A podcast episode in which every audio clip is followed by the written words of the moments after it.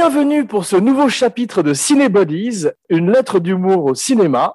Je suis votre hôte Jean Cerbère, podcasteur infernal, et j'accueille à nouveau avec joie dans l'émission le révérend Philippe 777 Bon, romancier, cinéaste, un homme qui a fait vœu de chasteté et qui va briser aujourd'hui son vœu de silence pour Cinébodies numéro 50, ou plutôt numéro 666, devrais-je dire. The Omen, La malédiction en français, 1976, réalisé par Richard Donner. Et maintenant, regarde Damien, c'est pour toi. Sangus, baby mousse, corpus, edimus. Mais Maintenant, c'est à toi de faire Ave. Je, je peux pas, j'ai oublié.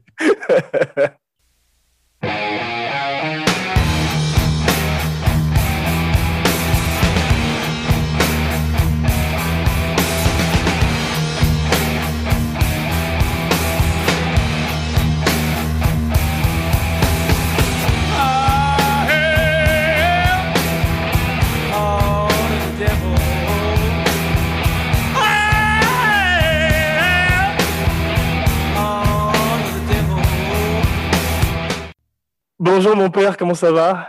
Ça va, mon fils, ça va. Je suis ravi de te retrouver. Tu as été à Confesse? J'ai été à Confesse, ouais. Je confesse que j'ai pas réussi à me forcer à regarder le numéro 2. Bah écoute, on va en parler. Tu as ton eau bénite et ton crucifix? J'ai tout, tout est prêt. Parfait. Mais tout d'abord, RIP Richard Donner, qui nous a quittés très récemment à l'âge de 91 ans, Ouais. qui lui doit être au paradis avec euh, tout le bonheur qu'il a amené aux gens avec ses films. Ouais. Et en plus, la, malédiction, c'était c'était son premier succès, donc c'est émouvant. Oui, on va parler beaucoup de sa carrière et de son parcours à travers le film, mais euh, je voulais d'abord signaler effectivement le fait que c'était un homme qui nous a fait croire qu'un homme pouvait voler. Il nous a montré que Danny Glover était trop vieux pour ses conneries. Et il a été un des premiers à présenter aux yeux du monde la folie de Mel Gibson aussi. C'est vrai. Et aujourd'hui, on va parler de mon film préféré de sa riche filmographie, aussi bien à la télévision qu'au cinéma. Alors, sans plus tarder, abandonne tout espoir si tu franchis ces portes. Es-tu prêt pour notre traversée du Styx I'm ready.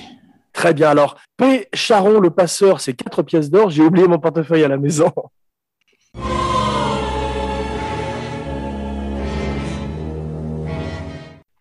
Et aujourd'hui, notre histoire commence au début des années 70, quelques années après Rosemary's Baby et quelques mois après L'Exorciste.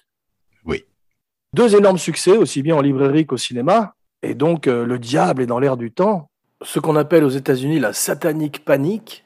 On voit euh, que c'est pas très longtemps après Charles Manson, après toutes ces sectes qui ont euh, pris naissance dans les années 70.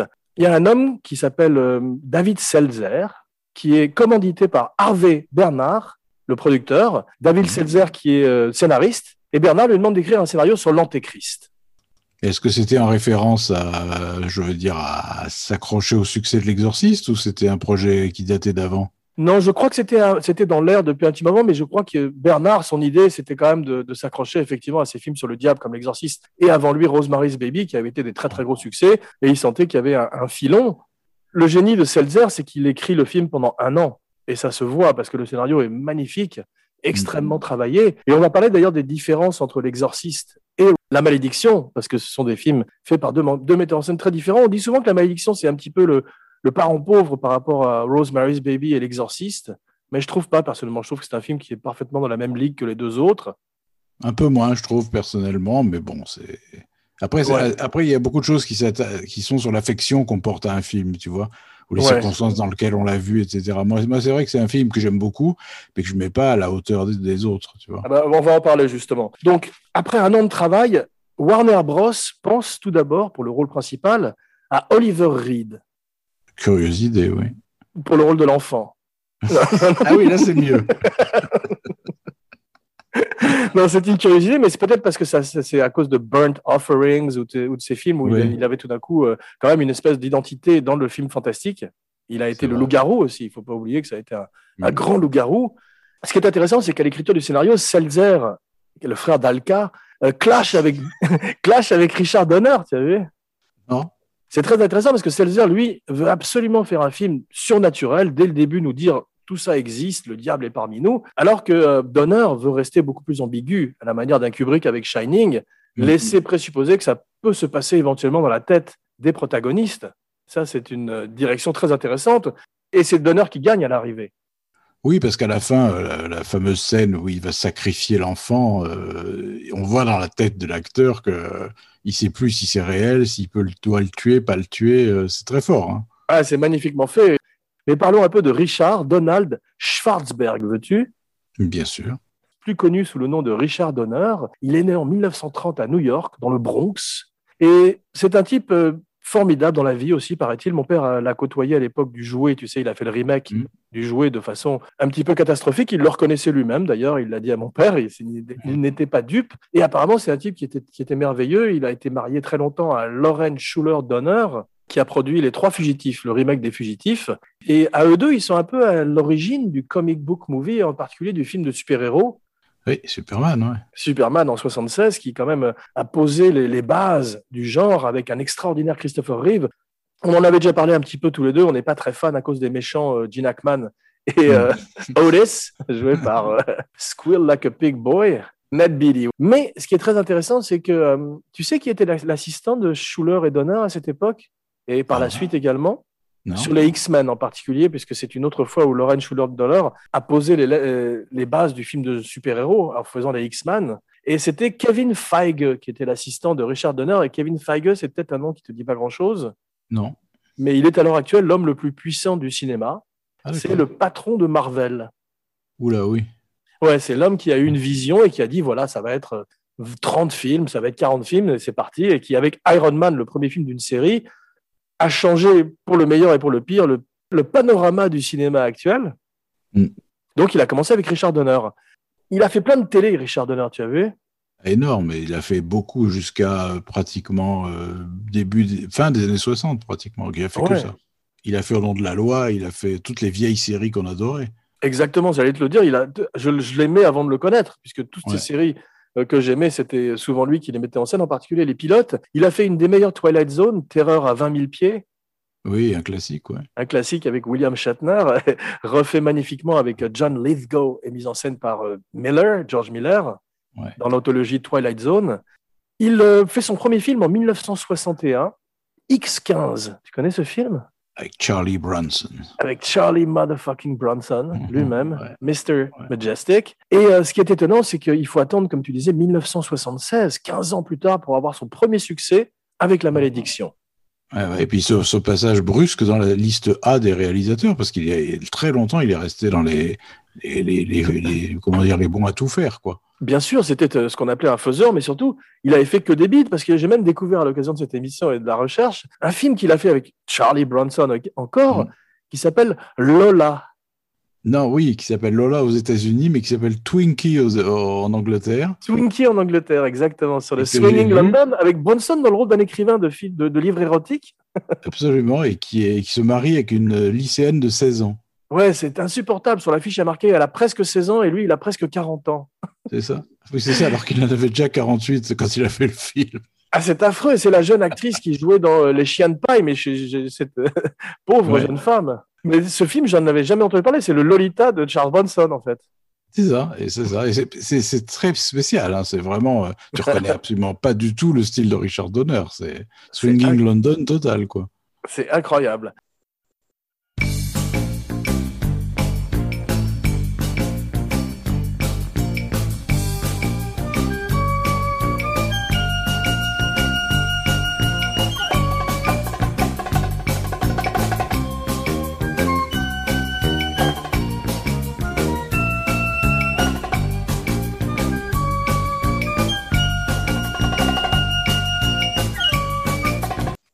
Il fait euh, des agents très spéciaux, il fait le fugitif, il fait les mystères de l'Ouest. Donc effectivement, toutes ces séries qu'on a adorées, il y a toujours euh, Richard Donner derrière certains des épisodes. Il arrive à Los Angeles et c'est là qu'il change de nom.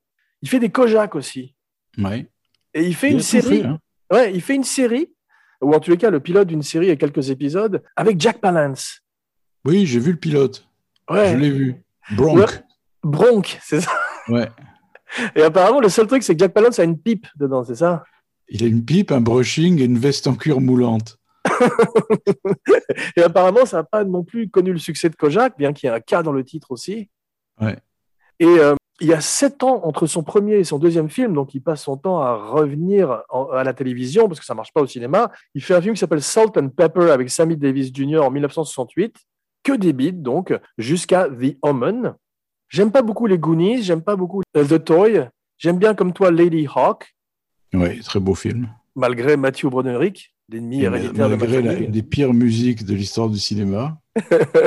et j'aime beaucoup la série des Little Weapon, en particulier le premier. J'aime bien le deuxième, surtout la scène où il fait Diplomatic Immunity, tu sais, qu'il est dit Immunity Revoked. Ça, j'aime beaucoup. Et euh, j'aime beaucoup celui avec Jet Li, parce que je suis un très grand fan de Jet Li. Ouais.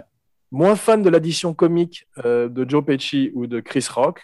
Ouais, c'était trop. Ils, ils ont trop envahi la, la franchise, je trouve. Voilà, ils, sont, ils ont poussé un peu trop vers la comédie, là, tout d'un coup. Mais c'est vrai qu'il y a une formidable complicité et alchimie entre les deux leads, Glover et Gibson, et que ça nous a présenté Gibson. La première, la première scène de Little Weapon, quand il est en train de faire ce deal de coke et qu'il prend lui-même de la coke et qu'il commence à faire un sketch des trois Mm. Stooges avec les dealers, c'est quelque chose quand même. Ouais, ouais. Ah, ouais, oui, en roue libre totale. Ouais, je signale au passage que euh, un des mecs qui joue un des dealers face à Mel Gibson dans le film était un vrai dealer dans la vie et le père d'Anthony Kiedis, le chanteur des Red Hot Chili Peppers, ton groupe préféré. Ça, ça c'est de la trivia. Deep cut. Early this morning, ooh, he knocked upon my door. I said, Hello, Satan. I believe it's time to go. Alors, apparemment, Gregory Peck, on va revenir à The Omen, est, est impliqué dans le film assez tôt par son agent qui était ami avec euh, Bernard, le producteur. C'était pas le premier choix, je pense. Ils l'ont proposé également à William Holden, Ouais. qui refuse. Qui sera cause- Qui sera dans le 2. Exactement, il revient pour le 2 dans un rôle un petit peu comme Richard Burton dans L'Exorciste 2. Des gens qui sont euh, très ivres morts sur des plateaux et qui savent pas très bien où ils sont. C'est ça. Et qui jouait, il jouait le frère de Gregory Peck. C'est ça. dont personne personne n'a entendu parler dans le 1, mais c'est pas grave. Ce que j'aime beaucoup, c'est que cette famille s'appelle Thorn, qui veut dire épine Mm. en anglais, donc ils étaient quand même un peu prédestinés, non? C'est vrai. Je veux dire, c'est comme, euh, tu sais, dans les Fantastiques, la bande dessinée, le méchant s'appelle Dr. Von Doom. Oui. tu peux pas ne pas être un méchant si tu nais avec ce nom-là. C'est sûr, t'es prédestiné. Charlton Heston refuse. Il Ouais. voulait pas passer un, un hiver tout seul en Europe. Mais, mais par ailleurs, il s'est appelé Thorn dans un autre film.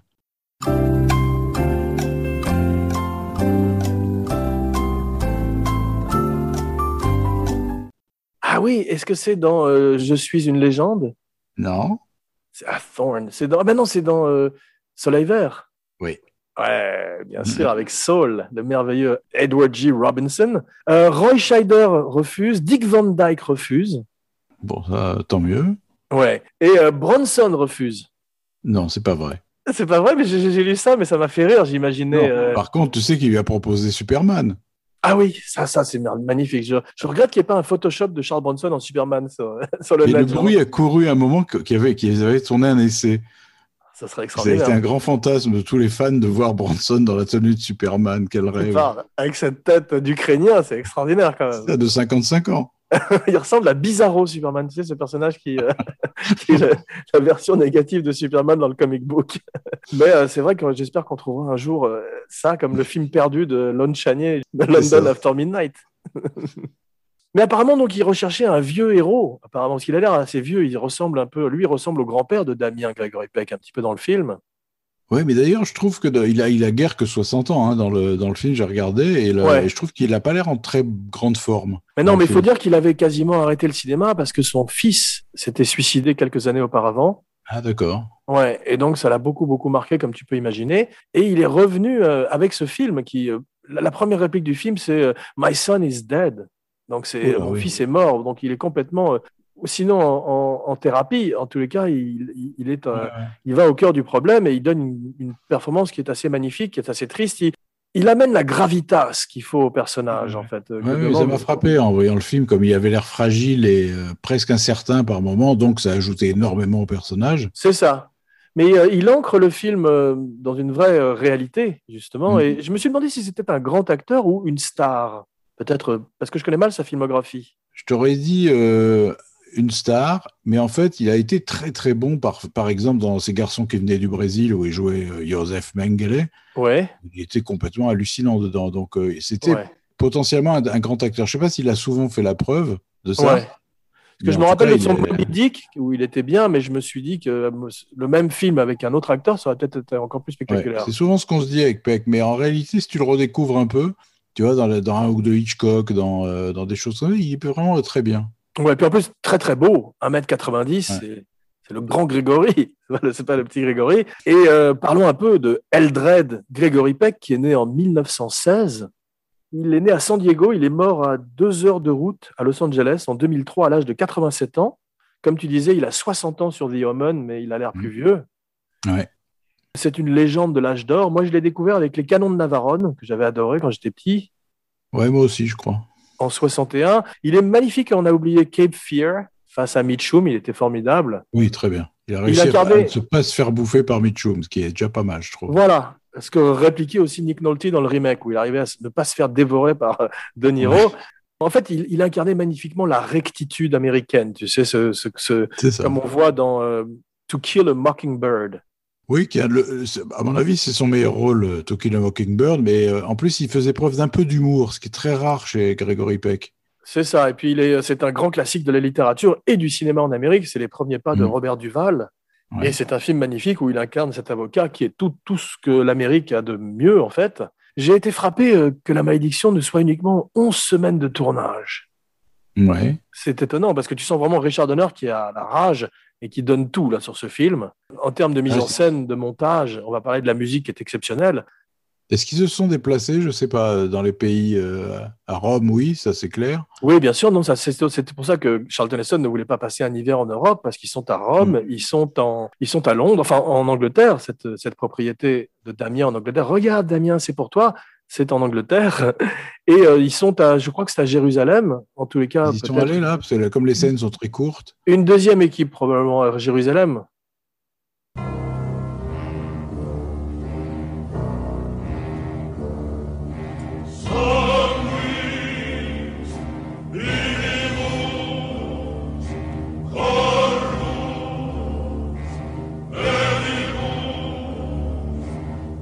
Un seul Oscar, très mérité pour Jerry Goldsmith. Pas à l'oublier, c'est la vedette du film. Exactement, on parlait de l'importance de la musique euh, au cinéma et sur les images, allez, en Ouais. particulier quand on parlait de Sergio Leone. Mais là, c'est pareil, quand tu vois ce début de film avec ces chants grégoriens, ces chants liturgiques pour le diable, c'est ça la grande idée, c'est que Jerry Ouais, ouais, Goldsmith Est, est en studio avec un véritable chœur et le type, le, le patron du chœur lui dit, bon, on va faire un, un chœur antique, mais euh, pour le diable. Ave Satani, tu vois, Hail Satan au lieu de Hail Jesus. Et euh, Jerry Goldsmith commence à dire à sa femme, j'entends des voix, I hear voices. Donc il commence à être possédé. Et euh, il avait perdu déjà plusieurs fois l'Oscar. Il pensait même ne pas y aller ce soir-là parce qu'il était sûr de ne pas gagner. Mais c'est vrai que ça fait le film. Quand tu entends, moi je vois toutes les racines, j'ai compris les racines de Danny Elfman et Tim Burton en voyant ce générique et cette musique de chœur. Ouais, sauf la dimension humoristique qu'il y a dans, dans Danny Elfman, mais c'est vrai qu'il y a une espèce d'omniprésence. euh, Elle, elle est parfois surmixée même la musique.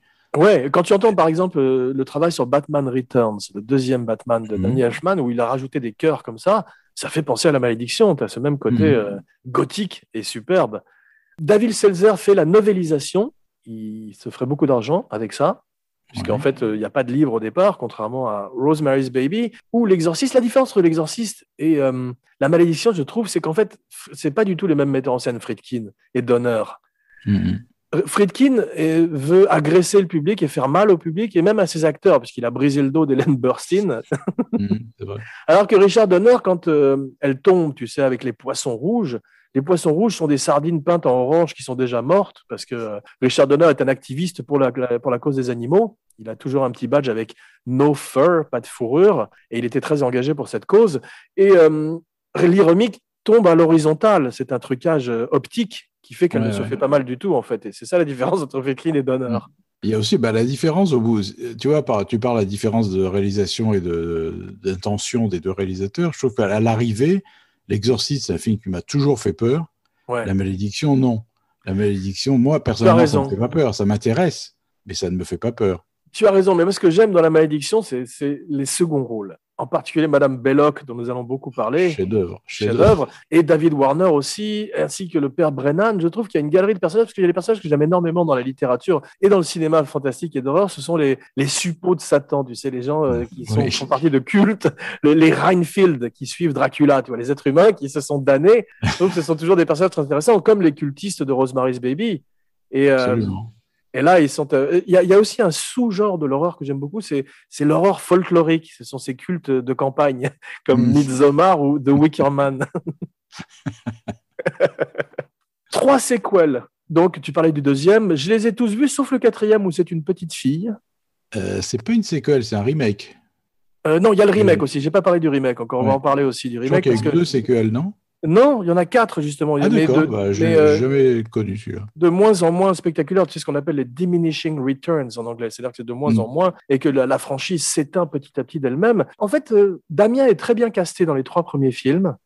Hmm. Jusqu'au très bon, comment il s'appelle cet acteur que j'aime beaucoup, qui joue dans Jurassic Park, qui est très Sam. Neill. Voilà, Sam Neill est formidable dans le troisième. L'adolescent est très bien dans le deuxième. Il y a des très bonnes scènes dont je me rappelle dans le deuxième. Je, ne l'ai pas revu non plus à l'occasion du show. Mais tu te rappelles quand c'est la première fois que je vois des gens tomber sous la glace et qu'on suit comme ça avec une caméra lors, Ouais. du, lors du match de hockey? Ils l'ont repris dans un film qui s'appelait ou qui s'appelle toujours Orphan, Orphelin. Tu l'as vu? Orpheline? Ouais, oh oui, formidable film. Très bon film dont nous ne dévoilerons pas le spoiler, qui était assez étonnant. Mais euh, le troisième, donc, il est, quasi, il est président des États-Unis, puisqu'en fait, petit à petit, Damien se rapproche Mm. du pouvoir. On voit qu'à la fin de celui-ci, cette extraordinaire scène où il se tourne vers la caméra, dont nous allons parler un peu plus plus tard dans l'émission, il tient la main au président et à la, pre- à- à la première dame des États-Unis, tu as vu? Hmm. donc petit à petit, il se rapproche. Ce cœur noir se rapproche de la Maison Blanche. Et euh, j'ai pas vu le remake. Tu l'as vu, toi? Le remake est bon. Ce qui est bien, c'est qu'ils sont jeunes, donc ils ont plus l'âge qu'aurait un, jeune Ouais. ambassadeur comme ça euh, en Angleterre. J'aime bien le livre. euh, Toi, je sais que tu es très fan de Liv Schreiber, en particulier avec la série Ray Donovan. Ouais. Je l'aime bien aussi. Je, me- je- je me dis toujours un peu à chaque fois que je le vois, ah tiens, c'est le méchant. Tu sais, comme certains de ces acteurs qui, qui ont Ouais. joué beaucoup de méchants et qui sont très catalogués. Mais je trouve que j'ai vu toutes les scènes de meurtre euh, du, du remake sur YouTube et euh, les seconds rôles sont formidables parce que tu as Pete Postlethwaite dans le rôle du père Brennan, Ouais.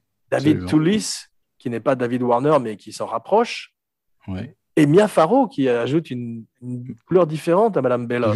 Que- ouais, qui joue Madame Belloc qui fait, qui fait vraiment peur. Moi, jamais j'aurais cru que Mia Farrow ferait peur. C'est drôle parce que tu as vu ce qu'elle a dit. Elle est arrivée au casting. Elle a dit Moi, si je vois Madame Belloc euh, arriver chez moi, je ne l'engage pas. quoi. J'aurais trop peur. Mais elle est magnifique, cette actrice. hein. On va parler de Billy Whitelaw qui est euh, extraordinaire. Et, euh. Ouais, parce qu'en fait, si tu veux, il arrive à Richard Donner qui tout d'un coup se retrouve en Angleterre. C'est qu'il se retrouve avec la crème de la crème des acteurs du théâtre anglais. Cette Mm. femme, euh, Billy Whitelaw, était la muse de Samuel Beckett. Ouais. Et donc, tu as 30 ans de théâtre avec Samuel Beckett, ou je sais pas, tout d'un coup, c'est comme. euh, Tu te rappelles la femme qui jouait euh, Rosa Klepp dans euh, Bon baiser de Russie? Elle m'a fait Oui, penser, oui, tu oui. sais, euh, qui était la femme de Kurt Weill. Ce sont des gens qui, qui respirent le théâtre. Et tout d'un coup, Father Brennan est extraordinaire aussi. C'est lui qui jouait. il a joué un des Docteurs Wu. Ouais.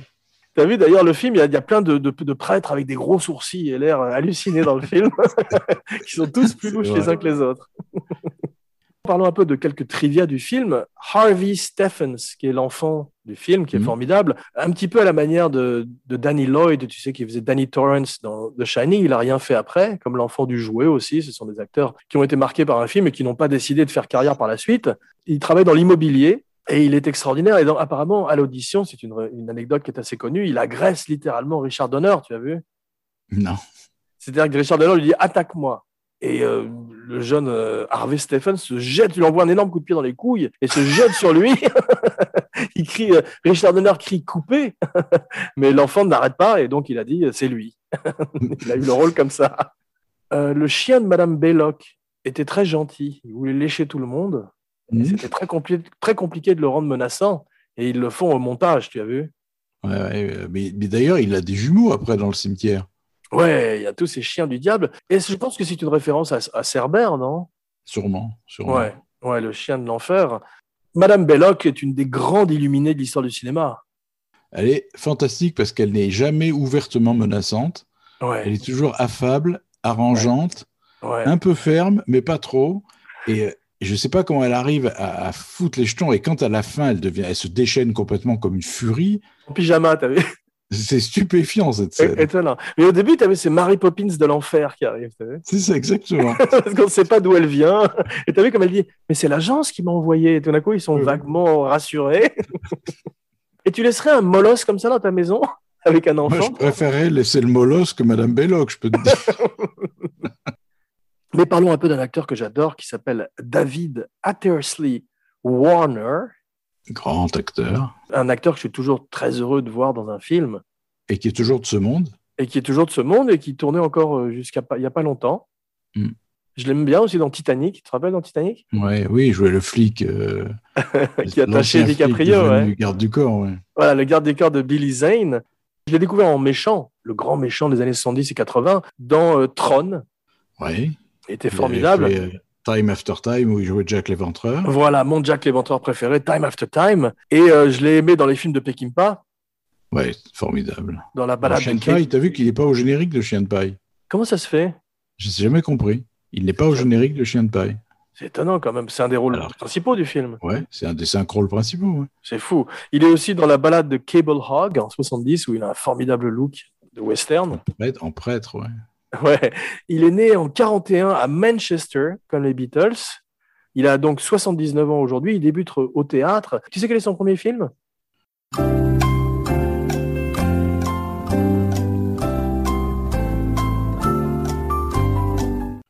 Euh, je, je crois que je l'ai vu, je ne me souviens plus. L'excellent Tom Jones, Voilà, c'est 1965. Ouais. C'est ça. Et euh, il fait un film en 66 dont j'ai- que je n'ai pas vu, mais dont j'ai vu des extraits sur YouTube qui s'appelle Morgan. Tu l'as vu? Euh, non, je ne l'ai pas vu, mais c'était son premier rôle. Son premier, premier rôle. Voilà, premier lead, c'est une espèce de Malcolm McDowell dedans. Tu sais, Il a ce côté un peu swinging London, ces films qui sont un peu Mm. foufous, euh, tous un peu des fils, des fils de Richard Lester aussi, tu vois. Et tout d'un coup, ça le met sur la carte. Il est dans Time Bandits.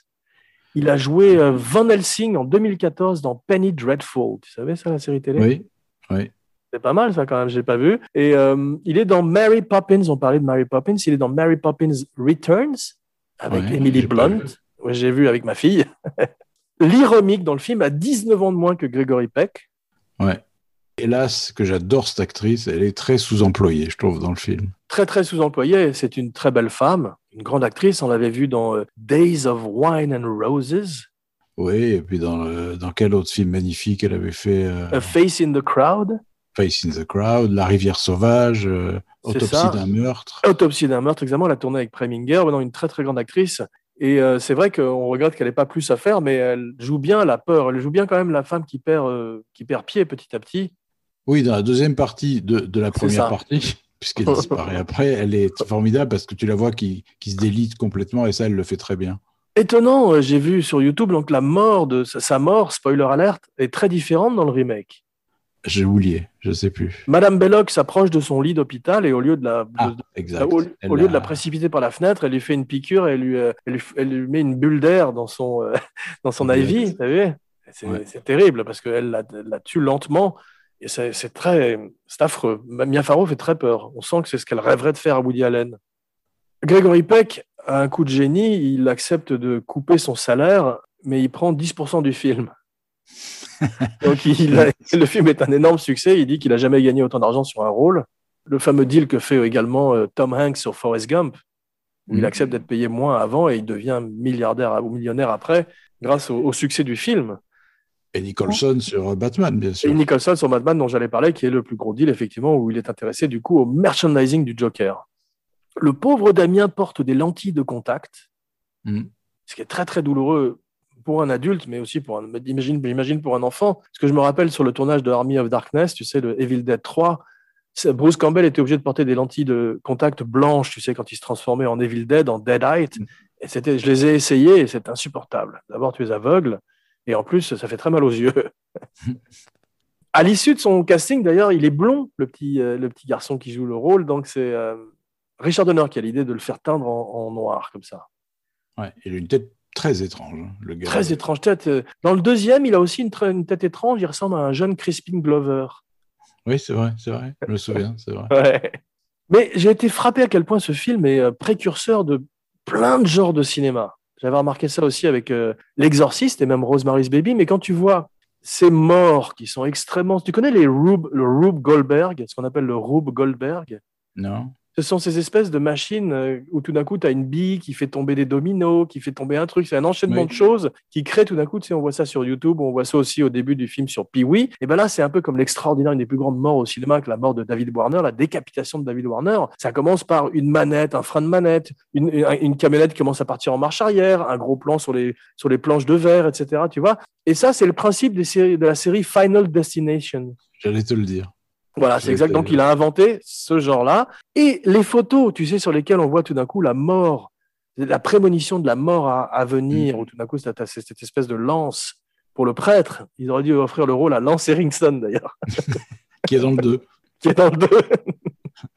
oui, c'est vrai, il fait, le, il fait un capitaine de l'armée qui s'occupe de Damien. Ouais. ouais. Très bon casting. Et donc, ça, ça annonce le Japanese horror, les films japonais d'horreur, tu sais, où tu as, où ils s'amusent, où ils, où ils déconnent avec les photos. Tu sais, sur une photo, tout d'un coup, tu vois une photo euh, qui, qui est floue, et, parce que la, la personne qui est floue sur la photo va mourir. Ça, tu as ça notamment dans un formidable film thaïlandais qui a été remaké en Amérique, qui s'appelle Shutter. Tu l'as vu? Non. tu devrais le voir, c'est un très très bon film. Vois pas le remake, vois l'original, Shutter, qui doit beaucoup donc à la malédiction, qui est très moderne pour l'époque.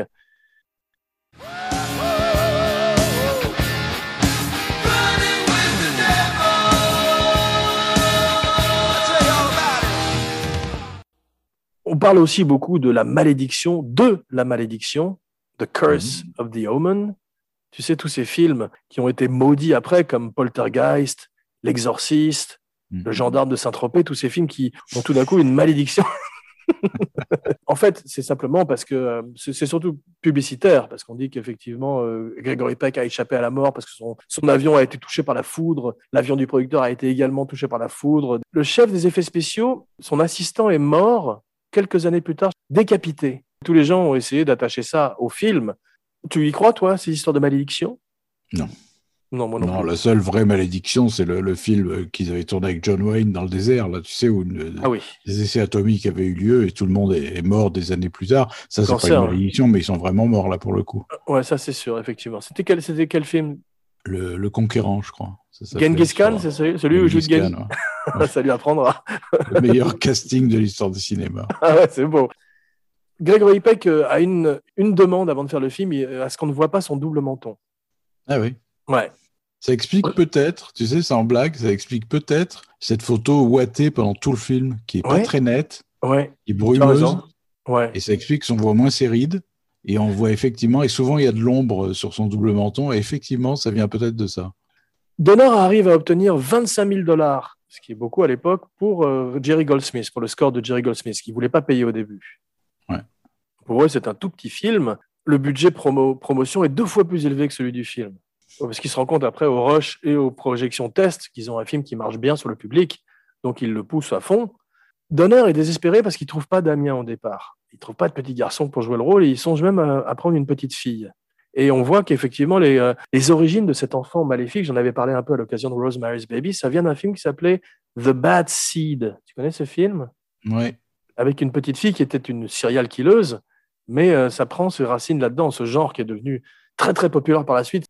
Euh, Billy Whitelaw, donc qui fait Madame Belloc, dit du petit garçon qu'il était He was just awful sur le plateau. Il était oh, terrible sur le plateau. Elle s'entend très mal avec lui. Ce qui est drôle, c'est que sur le papier, tu sais que David Seltzer, il a écrit une grosse nanny irlandaise qui n'a rien à voir avec Madame Belloc. Ah ouais? Ouais. Elle était très, très, très, très peu menaçante. Et tout d'un coup, ils ont vu arriver cette actrice, Billy Whitelaw, et euh, Richard Donner, il a dit non, non, c'est elle. C'est fini. quoi. Vous pouvez arrêter, renvoyer les autres à la maison, c'est elle. quoi. La popularité du, des Rottweiler grimpe en flèche après le film. Tout le monde achète des Rottweiler. C'est drôle parce que Richard Donner passe de l'antéchrist à une figure christique qui est Superman. Ouais. Malheureusement, il ne reviendrait jamais à l'horreur ou au thriller, ou alors en tant que producteur, je crois, des Tales from the Crypt ou je sais pas quoi. Mm. Il était doué quand même pour ça. Ouais, ouais. Il a un bien vrai aimé. sens de, de, l'image choc, par exemple, l'apparition de, de la, la nanny qui va se pendre. Ouais, C'est vrai que je sais pas comment il a fait, mais les cadrages sont parfaits. C'est le extraordinaire. On peut parler un peu d'elle. euh, J'ai ouais. découvert que c'était la fille de Jack Palance. Tu le savais Harley, qui s'appelle Palance. aussi dans le film d'ailleurs. Ouais. Ah oui, exactement. Elle est extraordinaire, je trouve. Ouais, ouais. Vraiment, parce qu'elle a quelque chose aussi d'illuminé, d'allumé de l'intérieur. C'est une idée de Richard Donner de la faire casser une vitre. Mm. Et c'est étonnant parce que la première fois qu'on la voit, c'est à travers une vitre, avec Damien dans ses bras. Mm. La vitre de Tchekhov, tu sais, ça nous annonce sa mort. Et elle est absolument magnifique. C'est Jack Palance qui tourne Bronk et qui apprend que Donner part en Angleterre pour faire la malédiction, qui lui dit Prends ma fille, je t'en supplie. Prends-la dans ton film. et en fait, le, le népotisme a payé cette fois-ci parce qu'elle est fantastique. Ouais, ouais, elle a un tout petit rôle, mais elle est vraiment Tout petit rôle. inoubliable. Elle est inoubliable. Voilà, elle ferait pas grand chose, je crois, après, mais en tous les cas, elle, elle continue à aller dans des conventions et, et à se faire arrêter dans la rue avec des gens qui disent Regarde, Damien, it's all for you. Et c'est la femme de d'un réalisateur, comment il s'appelle Roger Spottiswoode. Ah, c'est ça, exactement. Ouais, qui est un ancien monteur, qui était l'ancien monteur Fire. de Peckinpah. C'est lui qui a Ouais. fait Under Fire, très bon ça. film. Ah, Et c'était l'ancien monteur de Sam Peckinpah. Ah, c'est drôle. Billy Whitelaw, ça c'est extraordinaire aussi, le, le destin. C'est qu'elle elle, elle était censée commencer une pièce de théâtre. Elle s'est rendue compte que les dates de la malédiction étaient en contradiction avec son contrat, tu vois, avec, son- enfin, avec la pièce qu'elle devait faire. Et elle appelle la production le vendredi et il y a personne. Personne ne répond. Et donc, elle est super emmerdée. Il n'y a pas de, t'imagines, pas de portable, pas d'internet, rien à l'époque. Donc, lundi matin, elle est, elle est, elle est sur le plateau. Imagine qu'il y a un assistant qui ait répondu. Putain. Le, le visage du cinéma en aurait été changé. Le Vatican est contre le film. Tu m'étonnes. 1956, The Bad Seed. Et à la fin, tu avais le, le mal gagné et se tournait vers la caméra et souriait. Donc, c'est resté dans la tête de Richard Donner. Mais c'est une fin qui est un grand classique parce que c'est psychose aussi. Oui. Où tout d'un coup, le quatrième mur est brisé et on se rend compte que le mal est parmi nous et qu'il est là pour rester. C'est très peu gore, tu as vu. euh, Sinon, ils auraient eu un, un X, le X infamant.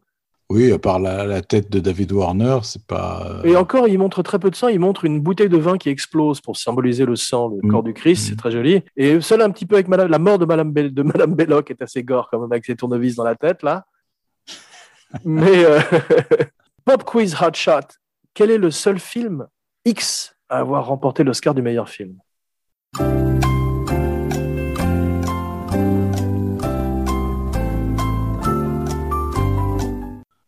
Je sais pas. Everybody's talking down, only the echoes on my mind. Macadam Cowboy. Ouais, Ah ouais, ouais. Il était classé X à l'époque et ils ont changé la classification après qu'il a gagné l'Oscar. Tu m'étonnes aussi. Ouais. Stuart Baird, l'éditeur, est devenu également metteur en scène. L'éditeur, tu veux dire le monteur? Le, le monteur, pardon, excuse-moi, merci. C'est le monteur de Casino Royale, Ouais. très grand monteur, et il a mis en scène euh, un Star Trek et Executive Décision. Tu te rappelles ce film où, euh, spoiler alert, Steven Seagal mourait au bout de 15 minutes? Oui, très bon film. Ouais, bah c'est Stuart Baird, c'est le monteur de la malédiction qui a fait film. D'accord. Ouais, Ouais. très bon film. Ouais. C'est drôle parce qu'il y a plusieurs techniques pour diriger des enfants. Parce qu'en fait, quand tu diriges un enfant au cinéma, il faut, ça, t'as de la chance. et- ou bien c'est un acteur, ou bien c'est pas un acteur. Tu vois, c'est de naissance Mhm. quasiment. Là, il a eu de la chance. Mais ce qui se passe, c'est que souvent, tu te retrouves à diriger un peu comme on dirigeait à l'époque du muet. Tu sais, où tout d'un coup, Mhm. tu hurlais ou tu aboyais des ordres aux acteurs off caméra puisqu'il n'y avait pas de son. Et c'est ce que fait Charles Lawton quand tu vois les, les- les- le, le behind the scene, le making of de La Nuit des Chasseurs. Tu le vois donnant des, des indications aux enfants off caméra. Et c'est ce que faisait Richard Donner avec, avec le petit. Il est pas tout le temps bien, je trouve, hein, le petit. Euh, Tu sais, la scène où il arrive près de l'église et qu'il prend peur. Ouais, là là, là, il je le trouve coincé. euh, il n'arrive pas vrai. à manifester une expression. Il est, euh, tu sens parce que c'est pas- ça, parce qu'il n'est pas, en- il est pas réactif sur quelque chose. Parce que la scène de Mm. la fin où il a ce sourire euh, qui apparaît, Ah, ce sourire maléfique, bah, c'est parce que Donner lui dit ne souris pas, espèce de petit salaud, arrête. Tu vois, il commençait à l'insulter euh, et ça a commencé à le faire rire. Et c'est le talent de Donner qui a réussi à, à- à créer ça chez cet enfant. Mais même s'il est moins bon dans certaines scènes, c'est un des grands enfants du, ci- du cinéma. On s'en rappelle euh, comme, euh, comme le petit dans euh, AI ou comme euh, Douanel dans Les 400 coups, je trouve. Oui. Et puis, et puis n'oublions pas de citer le tricycle. Ouais. Cora, le petit Danny Lloyd dans Shining. Ouais, je sais pas si c'est un clin d'œil de Kubrick ou si c'est simplement parce que c'est une façon pour lui d'utiliser la Steadicam. Parce que tu te rappelles ces plans dans le, le couloir de l'Overlook. Parce qu'en fait, ça dure très peu de temps, ce tricycle dans euh, The Omen, dans La Malédiction. Oui, mais il n'est pas anecdotique puisqu'il tue sa mère avec. Absolument. Non, c'est vrai que c'est drôle d'ailleurs, comme euh, Madame Belloc le chauffe, t'as vu? Il tourne son Oui. place comme ça, et d'un coup, elle ouvre simplement la porte pour le laisser aller tuer sa mère. Est extraordinaire, parce qu'elle en fait pas trop du tout, Madame Belloc. Tout est à Non, non, C'est l'intérieur. pour ça qu'elle est fantastique. Et c'est une actrice, je trouve, Billy Whitelaw, que j'ai vu dans d'autres films comme Frenzy Hitchcock, je crois que c'était là dans celui-là, Ouais. où, elle, où elle, elle a ce talent tout le temps, c'est-à-dire de, de faire un tout petit peu, d'en faire un tout petit peu, de laisser filtrer un tout petit peu. Elle arrive à être incroyablement menaçante. Elle était jolie quand elle était jeune. Tu as vu les photos d'elle jeune? Elle est assez Oui, oui, c'était une pin-up pratiquement. c'est drôle. Le monteur Stuart Bird et euh, Donner font un truc euh, intéressant, c'est qu'ils laissent l'image un peu plus longtemps. Ils comptent parce qu'ils savent que pendant trois secondes, les gens vont mettre les- leurs mains sur leurs yeux, tu vois, ou se plonger dans leur popcorn. Donc, ils comptent cinq secondes. Ils rajoutent deux secondes, ce qui fait que quand les gens baissent leurs mains, l'horreur, la, la tête de, de- Warner est toujours là, décapitée, tu vois. Oui, parce qu'il la monte sous plusieurs axes, tu as vu Exactement. Les salauds. Et il fait un truc, voilà, et il fait un truc, c'est qu'il reste sur les corps. Tu as vu, il reste assez longtemps sur Oli Palance qui se ba- balance dans le vide. Il reste assez longtemps sur le père Brennan qui est empalé, tu as vu Ouais, ouais. C'est très bien fait d'ailleurs, parce que c'est ce qu'on appelle de la fumée et des miroirs. Tu sais, c'est avant le CGI, donc tout est fait en effet, en effet pratique et mécanique. Et simplement, c'est euh, c'est très simple et très payant. Ouais, c'est vrai. Même si la tête de Warner fait un petit peu bidon quand tu regardes euh, en Mais ils auraient, slow-mo. jamais, ils auraient jamais dû faire le plan où elle est par terre, parce que là, on voit, c'est- c'est très mauvais, ça. David Warner refusait absolument de voir cette scène et sa tête décapitée sur le plateau. Il était euh, dégoûté Ah oui. totalement. ouais. Gilbert Taylor, extraordinaire directeur de la photo, il faut qu'on parle un peu de lui. C'était le chef opérateur de Docteur Folamour, on parlait de Kubrick. Ouais.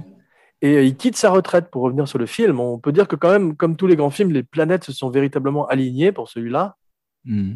Mais malgré tout, c'est vrai que la photo est, est souvent splendide, Hmm. mais j'ai toujours, moi, un petit, un petit réticence avec ces photos ouatées des années 70. Ah ouais, moi j'aime bien parce que genre, j'ai- il y a même des ambiances euh, Don't Look Now de Nicolas Roeg, tu sais, en particulier quand vrai. on est en Italie et avec cet enfant et tout ça, tu, tu as ce côté euh, ouaté et presque euh, onirique dans un onirique, cauchemar en fait. Ouais, j'aime bien. Mais je trouve que dans un film comme ça, qui est par définition onirique, t'as peut-être pas besoin d'appuyer autant. Tu vois, par exemple, dans la scène du cimetière avec les chiens, Ouais.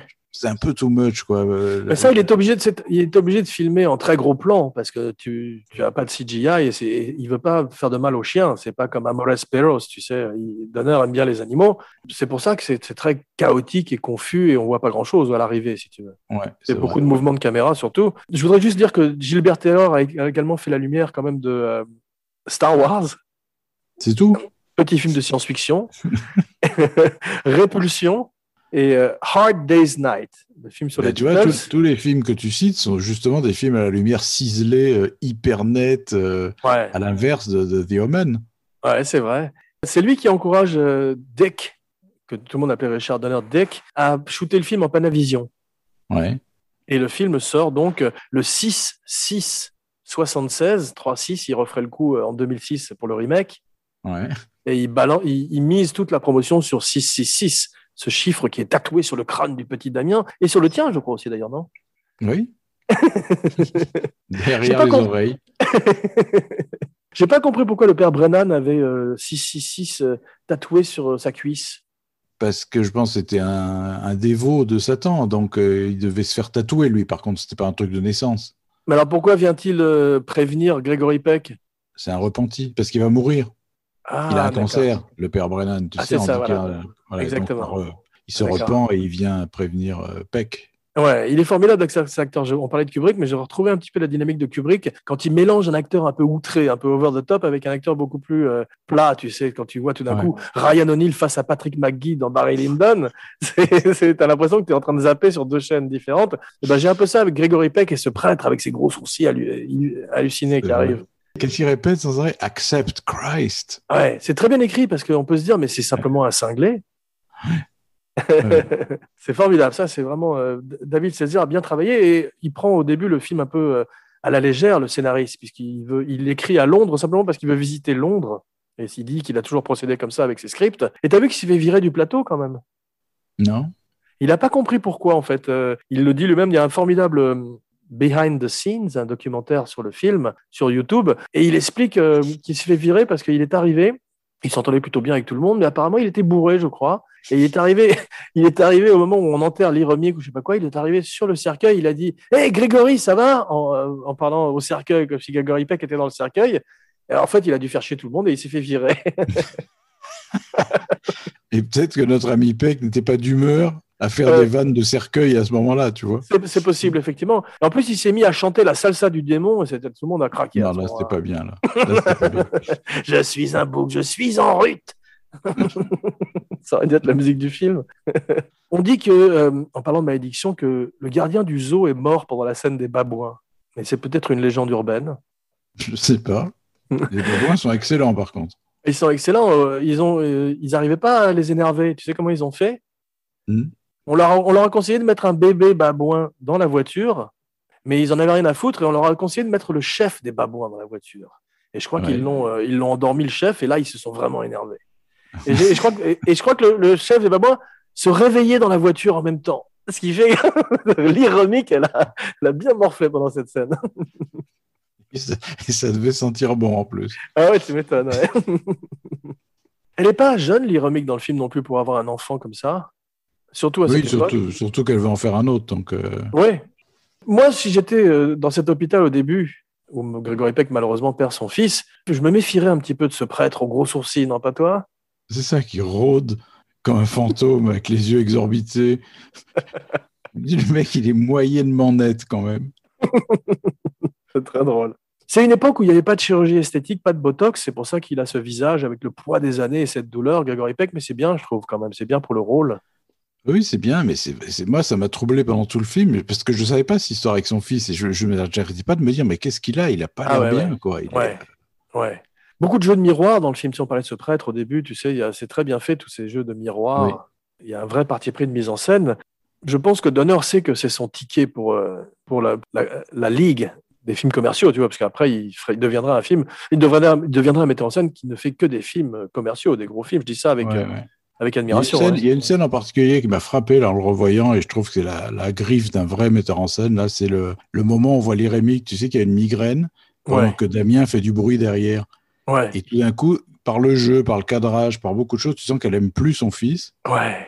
et qu'elle commence à se dire qu'il est pas d'elle. Ça se voit dans le jeu alors qu'elle le dit pas évidemment. Absolument, ouais, ouais, ça se détache petit à petit de lui, tu as Elle raison. ne ouais. supporte plus. Elle ne supporte plus et elle joue ça très très bien.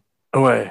Ils n'arrêtent pas de se, se prendre dans les bras l'un de l'autre et de s'embrasser, mais ce sont des baisers très chastes où on sent qu'ils sont très très inconfortables tous les deux, Grégory Peck et Oui, tu savais D'ailleurs, la première scène où, où ils disent on va monter pour faire euh, pour, pour faire crac crac euh, pendant que le petit est dehors, t'y crois pas une demi seconde quand même. Non. Et il y a un truc qui est aberrant aussi, c'est comme ils se promènent au bord de cette rivière. On, par- euh, on parlait aussi de Don't Look Oui. De Nicolas Rugg, avec un bébé, tu as vu, il est tout petit, et il le laisse folâtrer, tu as vu C'est ça. Alors qu'il Il pourrait tomber. après. être en- Et après, il s'étonne. Ah, mais où est-il? Mais c'est hallucinant, ça. C'est complètement Ouais, c'est impossible. Imp- impossible. c'est ce qu'on appelle le slow burn. Tu as vu, c'est comme Rosemary's Baby ou L'Exorciste. Le film monte lentement. Et moi, j'aime bien ces films justement qui s'installent petit à petit. Tu vas pas ces, chats qu'on jette sur les caméras ou ces jump scares qui sont très Mm. artificiels dans la plupart des films modernes actuels. Et là, tu as un Ouais. film qui est presque une, un drame. Il y a un moment qui file le frisson, ce genre de frisson, c'est quand ils ouvrent le cercueil et qu'il y a le squelette du chacal. Ouais. Parce que tu as vu, c'est pas nommé le chacal. C'est ça qui est étrange. Tu sais, à un moment, le vieux, le prêtre, là, euh, Ouais. illuminé, il, est dans le bureau de, de Peck et il lui dit, Ouais. c'est le, la- sa mère était was a Jack. Il Et, est coupé par la porte qui s'ouvre. Exactement. Sa mère était Jack Palance. Voilà. Et c'est bizarre parce que c'était, euh, je sais plus où je l'avais vu, mais c'était euh, jackal en fait ce qu'il voulait dire. Un Ouais, mais ce qui, ce qui est drôle, c'est que dans la traduction, parce que moi j'ai mis les sous-titres, il, il dit Votre femme est un chat Et il y a trois petits points. Ah oui, d'accord. non, non, pas, non euh, pas votre femme, c'est Oui, euh, c'est la mère de Damien. la, la- mère de Damien. Damien est un chat. Trois petits Ouais. points. C'est drôle, c'est pas nommé. Et quand, donc quand ils ouvrent le cercueil, ça n'a pas grand sens si tu connais pas. Non, c'est vrai, c'est vrai. Tu vois une espèce d'animal, t'es pas censé savoir que c'est un chacal. C'est vrai, mais c'est comme tu dis, ça participe au, au mystère et c'est, euh, Mm. ça fait peur en plus, ouais. Devil's gonna get you. Devil's gonna get you. Oh, the devil's gonna get you. The way you carrying on. À propos de peur, il y a, y a pas mal de, de clowns effrayants dans, cette, euh, dans cet anniversaire de Damien Oui. quand Oli Palance se jette par la fenêtre, t'as vu? Euh, oui, quand, quand Oli Palance se pend, tu as un gros plan d'un clown grimaçant. Et surtout un vieux clown terrifiant, Oui. c'est John Wayne Gacy, t'as vu quand même. C'est vrai.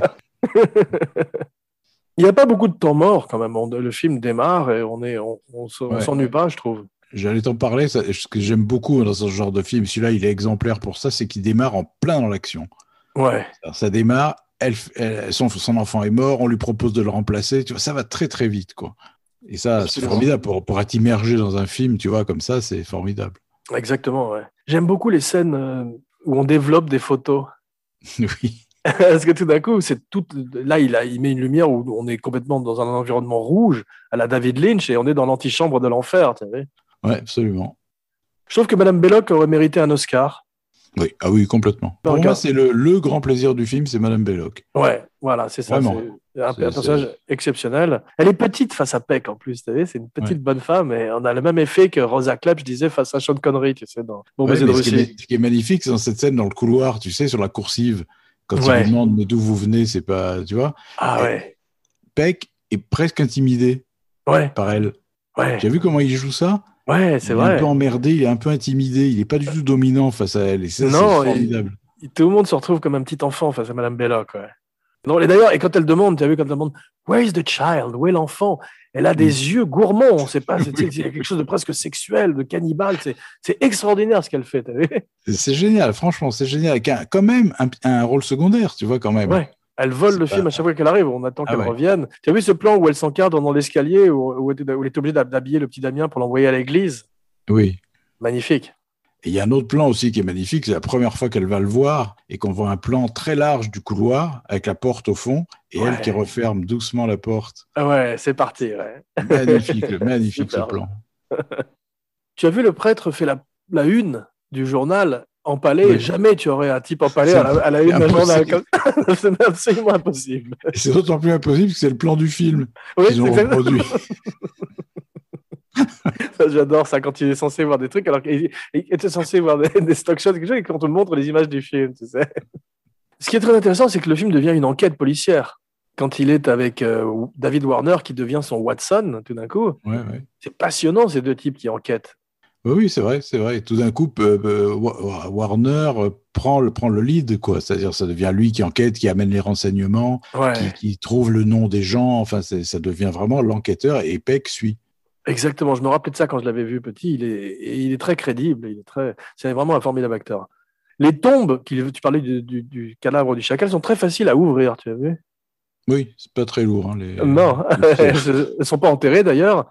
Et c'est très très, c'est très très facile à ouvrir. Ensuite, ils vont voir euh, un type à Jérusalem, c'est ça, tu as vu qui, Ils vont Oui, voir, Léo, Ma- Léo McKern. voilà, qui est étonnant comme acteur. Vu, il avait un œil très bizarre, un œil euh, noir opaque. Je sais pas si c'est un œil de verre ou quoi. Je me suis Il demandé avait- où je l'avais déjà vu et j'ai fini par découvrir. Lady Hawk?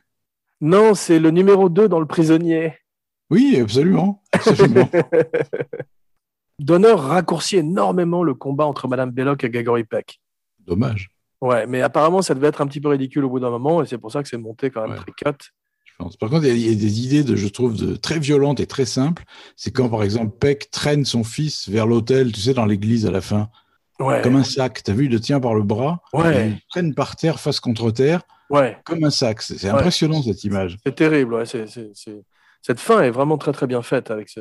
D'ailleurs, euh, la toute fin, où il se tourne vers la caméra, aussi est un classique. Ça finit assez vite, tu as vu? C'est euh, une fin assez rapide quand même. Et euh, c'est une belle fin, contrairement à notre show, à la fin de notre show. Oui, qui est triste, comme toujours. Je suis triste d'être quitté. I heart of the devil. Merci, mon cher père, pour ce voyage dans les neuf cercles de l'enfer. You're welcome, my son. Espérons que nous ne serons pas décapités ou empalés. On n'a rien dit de mal. Hein On se retrouve dans quelques jours pour une surprise. N'oubliez pas de liker, de partager, de commenter partout où on écoute des podcasts, iTunes, Stitcher, SoundCloud, plus une bonne critique et 5 étoiles sur iTunes pour aider le show. Et voici venue l'heure du jugement dernier. Ton nom et ta catchphrase. Philippe bon. Not bad for devils. Et maintenant, va dans la ville de Megiddo, dans l'ancienne cité de Jezreel. Là, trouve le vieil homme Bugenhagen. Lui seul peut décrire comment ce podcast doit mourir. Jean Weber pour Cinebodies et Abracadamien.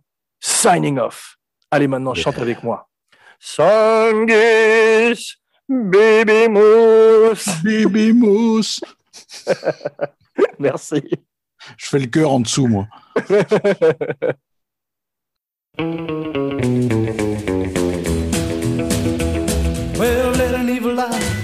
you say, but I'll hide from the devil on judgment day. I say, I'm a fire, moon man.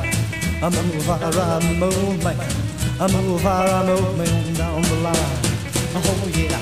Well, me and the devil and at a stoplight. He started rolling all us out of sight. I say, I'm a fire, I'm a man. I'm a fire, I'm a man. I'm a fire, I'm a man down the line. Oh, yeah. Well, going pretty fast, I look behind. Here come the devil doing 99. Saying, I'm a fire, ride move man. I'm a fire, ride move man. I'm a fire, move man down the line. Let's drag now.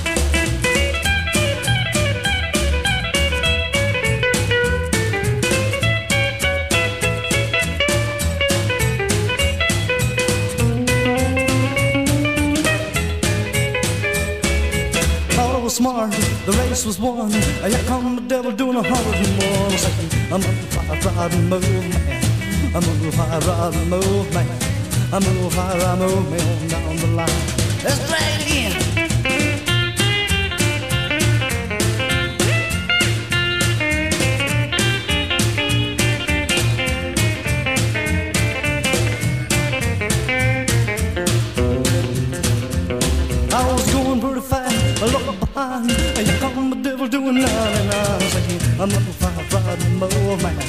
I'm a fire, ride move man.